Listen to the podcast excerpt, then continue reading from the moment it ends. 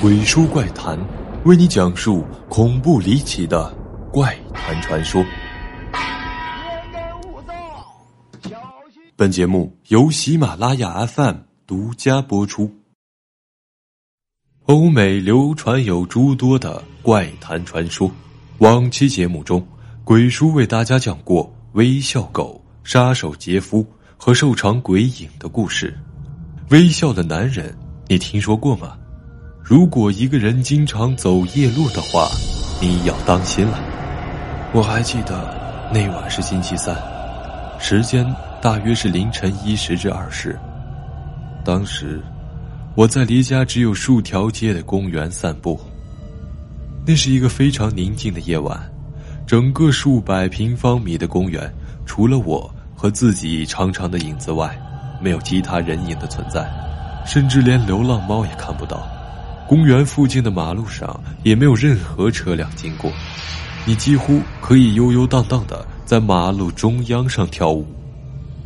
我第一次察觉到那名陌生男子是在当我开始掉头回家的时候，那时我已经走在了公园对出的大街，他就站在街尾那儿，在白色的街灯下跳舞。他的舞姿非常奇怪，你可以说他是类似华尔兹的舞步，但他像个患上癫痫症的病人病发时不受控的抽搐。他每跳完一段舞，便会用一种滑稽的方式向前滑一步。我好一会儿才察觉到，原来他正朝我站的位置慢慢的逼近。那时候我没有想太多，以为他只不过是一名寻常的醉汉。就继续向前走，当我和他的距离越来越近，我才发现，原来他看起来是异常的奇怪。他的个子高挑，身形修长，穿着一套松垮破烂的八十年代西装。他跳得越来越近，近的我可以看到他更多畸形古怪的细节。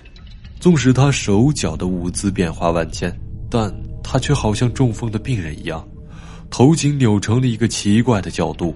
仰望着漆黑一片的天空，他的眼睁得很大，猥琐的向我斜视，脸上露出诡异的微笑。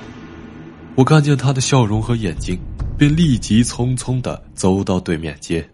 总之，离他越远越好。可当我走到对面街时，我回头一看，我被吓得立即停止了步伐，呆若木鸡的站在了原地上。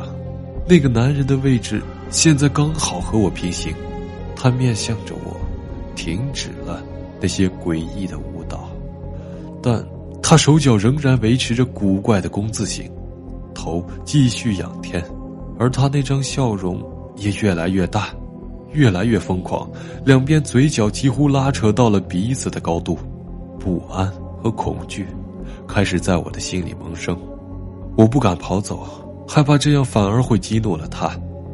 我继续向前走，但视线一直落在他的身上。当我确定自己已经抛离了那个男人至少半条街的时候，我回首环顾了前方的街道，焦虑的发现整条大街仍然是空空如也，而且距离我家的位置还有三条大街的距离。我再次回头望向对面的街，寻找那个男人的踪迹。发现他已经不在那儿了，消失的无影无踪。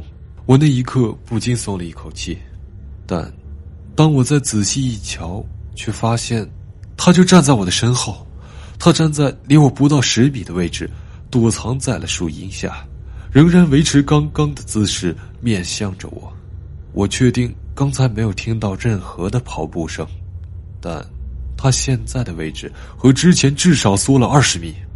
我被他突然的逼近吓得不知所措，不知过了多久，突然他一个箭步的朝我飞奔过来，我被吓得动弹不能，双脚好像被冻结在了地上，眼睁睁的看着男子那张疯狂的笑容和我越来越近，越来越近，我以为自己死定了，但当他跑到离我只有一米距离的时候，却猛然停了下来，仍然。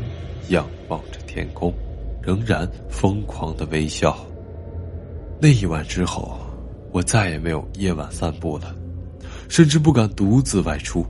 即使时隔多年，他那张疯狂的笑脸仍然时不时的出现在我的梦里。我可以和你们担保，那个男人没有喝醉，也没有嗑药。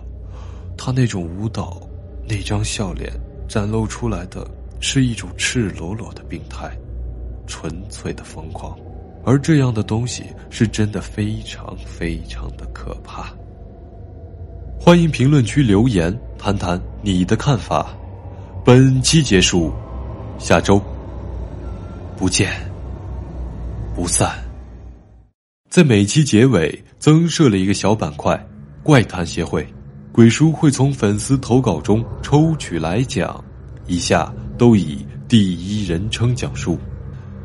奶奶是前几年前因为尿毒症去世的。奶奶走后的一段时间，我妈告诉我了一件事，说是奶奶告诉爷爷，爷爷再告诉我爸的，一直没敢跟我说。在奶奶病加重前的某一天晚上，爷爷出去散步不在家，奶奶自己在屋里睡觉，醒来后发现满屋子里都是人。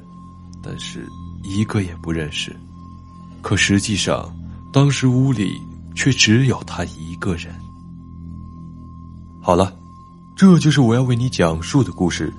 欢迎订阅《鬼书怪谈》，也可关注我的微博或者微信公众号“鬼书怪谈”。晚安。